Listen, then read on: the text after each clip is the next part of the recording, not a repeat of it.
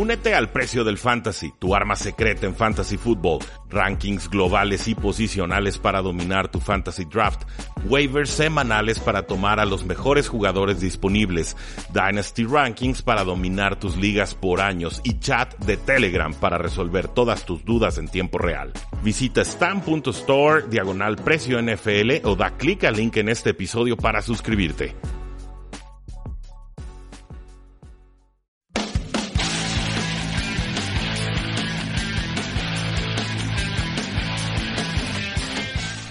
Saludos a todos, bienvenidos a un programa más de Tres y Fuera, donde la NFL no termina y nosotros tampoco. Mi nombre es Rudy Jacinto, llevamos cinco años en el Radio Espectro Tapatío analizando la NFL y sus distintas eh, variantes de fútbol americano nacional.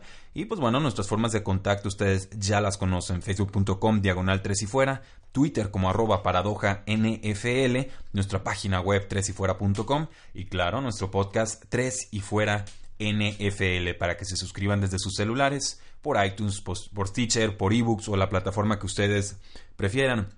El día de hoy, bueno, se me está acabando el día. Eh, creo que les tengo que sacar estos programas un poquito más eh, temprano, sobre todo para la comunidad de, España, que sé que lo descargan en horarios muy desfasados a los que tenemos aquí en, la Ciudad de México y sobre todo en Guadalajara, Jalisco, que es de donde grabo estos eh, programas. Pero bueno, esperando que les llegue este programa a tiempo. Son aquí las 3.13 de la tarde y el juego del Thursday Night Football comienza a las 7.15, 7.20 de la tarde.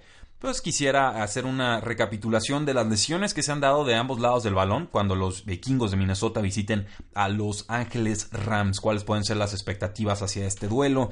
¿Cuáles son las lesiones claves? ¿Cómo se podrían atacar los distintos equipos? Y finalmente hacer tanto una predicción del partido como eh, les voy a dar también mi predicción en cuanto a la línea de apuesta que hay. En estos momentos, Los Ángeles Rams son favoritos por 7 puntos, un over-under de 49.5 puntos. Y como les comentaba, el juego se juega el día de hoy a las 7.20 de la tarde, hora del centro, 8.20 hora del este. Eh, creí que iban a estar los Rams favoritos. No, no esperaba que fuera por un touchdown, sinceramente. Creo que queda muy grabada en la memoria la derrota de los vikingos de Minnesota contra los Buffalo Bills y también lo fuerte que se ha visto el equipo de Los Ángeles Rams a lo largo de la temporada, pero sobre todo contra Los Ángeles Chargers en la semana 3. Entonces yo creí que iban a abrir como en 6.5 puntos como favoritos. El hecho de que estén en 7 me parece una sobrereacción. Eh, creo que va a estar bien repartida las apuestas, pero sí les puedo ir adelantando que eh, me gusta la línea de vikingos más 7. Definitivamente creo que digo, si, pensábamos que los vikingos de Minnesota iban a ser unos de los favoritos a ganar el Super Bowl, eh, una derrota catastrófica y fea y lo que ustedes gusten y manden, no es suficiente para quitarnos esta predicción de la cabeza o no debería de ser suficiente. Era la misma trampa en la que podíamos caer en el juego de los Pittsburgh Steelers contra los Tampa Bay Buccaneers donde yo eh, me preguntaba eh, por qué se movía tanto la línea, digo, entendiendo que Tampa Bay venía caliente y que Steelers venía decepcionando, de todas formas solo eran dos juegos y ahorita, ahorita todavía son tres juegos, entonces me parece muy pronto y apresurado para sacar eh, muchas conclusiones, creo que los vikingos son un equipo más competitivo que lo que esta línea de siete puntos parecería eh, indicar. Hay, varias lesiones claves. Vamos empezando al lado defensivo de Los Ángeles Rams, donde van a estar por lo menos sin su, sin su cornerback, Akib eh, Talib, quien ya está en reserva de lesionados, se ausenta por lo menos las próximas ocho semanas. Una lesión de tobillo que tuvo que ser operada. Se supone que va a estar regresando a entrenamientos dentro de unas seis semanas y podría ser activado dentro de ocho. Del otro lado de la defensiva, pues Marcus Peters sufrió una lesión sin contacto. Parecía que se le acababa la temporada porque esas lesiones sin contacto son eh, normalmente las de peores predicciones o premoniciones. Eh, por fortuna, pues fue simplemente considerado como un como estrés en, el, en la pierna, o sea, algo que tenía que descansar, pero no tenía que forzosamente ser operado. Y estas son fantásticas noticias para Los Ángeles Rams. Pero yo creo que si juega el día de hoy, eh, definitivamente no lo va a hacer en condiciones óptimas, o sea, no lo va a hacer al 100%. ¿Qué nos deja esto en el resto de la defensiva secundaria de los Rams? Pues nos deja jugadores como a Nickel Robbie Coleman, nos deja a Sam Shields, que algunos lo recordarán de los eh, Packers, nos deja a Troy Hill y les toca defender a la, quizás la dupla más peligrosa en toda la NFL, con todo respeto para Antonio Brown y Juju Smith-Schuster de los Pittsburgh Steelers, Stephon Diggs y Adam Thielen. Stephon Diggs está corriendo el 80% de sus rutas en la parte externa del campo, no en el slot. Y ahí es donde Mike Williams les metió dos touchdowns la semana eh, pasada. Entonces, un receptor número 2 de alto calibre para efectos de fantasy football con muchísimo potencial, a pesar de que están de visita y a pesar de que es en semana corta. Por su parte, Adam Thielen, cuarto eh, receptor con más yardas aéreas en esta temporada, tiene 338 eh, ahí está en el, margen o en el borde entre receptor número 2 y receptor número 1 para efectos de fantasy fútbol. Creo que ambos van a tener éxito. Creo que la, sobre todo por ser una semana corta, los Rams no van a tener eh, tiempo para planear bien cómo defender tanto a Stephon Dex como a Adam Thielen. Y esto, pues, por supuesto, significa que estoy eh, teniendo expectativas positivas sobre Kirk Cousins. Creo que quiero creer que lo de la semana pasada va a ser un error un accidente en el radar, eh, un, mero tropiezo que no va a ser el reflejo de su temporada. Y creo que la pérdida de los dos cornerbacks de los Rams sí van a mermar el potencial defensivo del equipo. Entonces, ¿qué es lo que tienen en estos momentos como punto fuerte los Ángeles Rams? Pues por supuesto sus dos nose tackles, tanto Kong Su como Aaron Donald.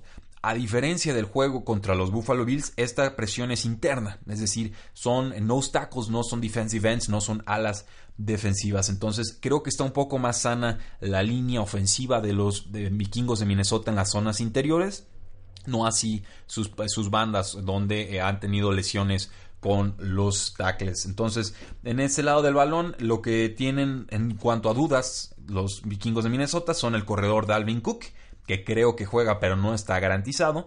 Eh, de todas formas, tiene un duelo muy complicado eh, si juega.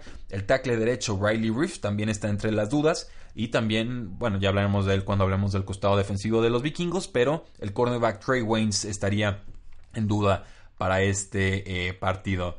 Por último, bueno, los vikingos de Minnesota recuperan al centro Paul Elflame. Entonces, por eso les digo que, o que creo, que la línea ofensiva por la zona interna va a estar más fortalecida suficiente para detener a Ndamo Kong Su y a eh, Aaron Donald, lo dudo, pero suficiente para contenerlos en suficientes jugadas para que puedan producir los vikingos de Minnesota. Entonces, en general, creo que en semana corta, con poco para planear, con bajas claves en la zona secundaria de los Rams, los vikingos de Minnesota deben tener la habilidad para mover el balón, sobre todo de forma aérea. Creo que por la vía terrestre sí va a estar más complicado, ya sea por lesión de Dalvin Cook que esté limitado o porque Latavius Murray pues no es el corredor más elusivo, es un corredor más corpulento y velocista en línea eh, recta.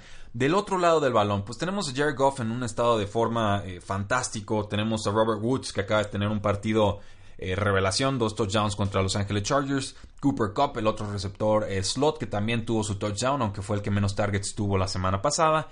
Eh, se me está escapando por ahí Brandon Cooks, el velocista, que se integró de forma magistral, perfecta a esta ofensiva desde la eh, semana 1.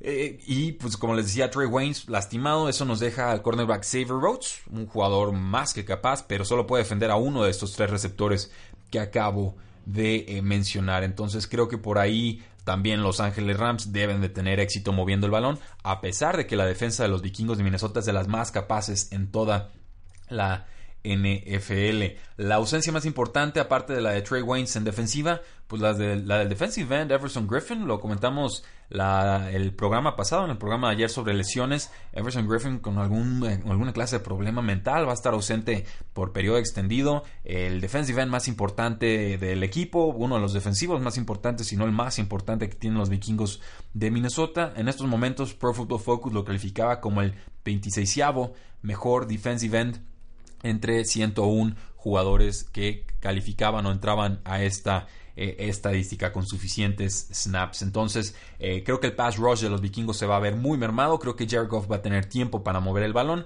Y eh, creo que también Todd Gurley va a tener éxito suficiente contra una línea defensiva de los vikingos que es fuerte, pero que no se ha enfrentado a un jugador del calibre de Todd Gurley en esta eh, temporada. Incluso eh, quizás Melvin Gordon sea lo más parecido, pero Melvin Gordon no es la clase de atleta que eh, Todd Gurley llega a ser. Entonces, duelo creo va a estar la línea total de Las Vegas dice que va a estar 28 a 21 a favor de los Rams.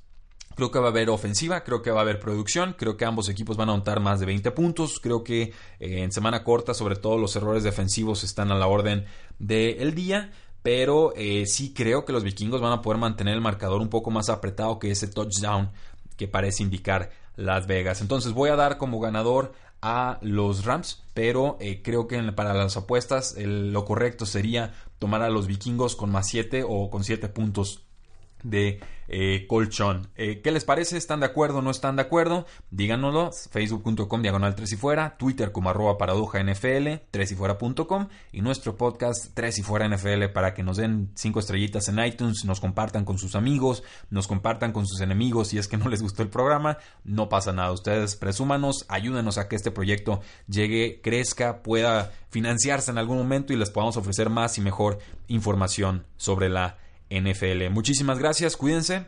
La NFL no termina y nosotros tampoco. Tres y fuera.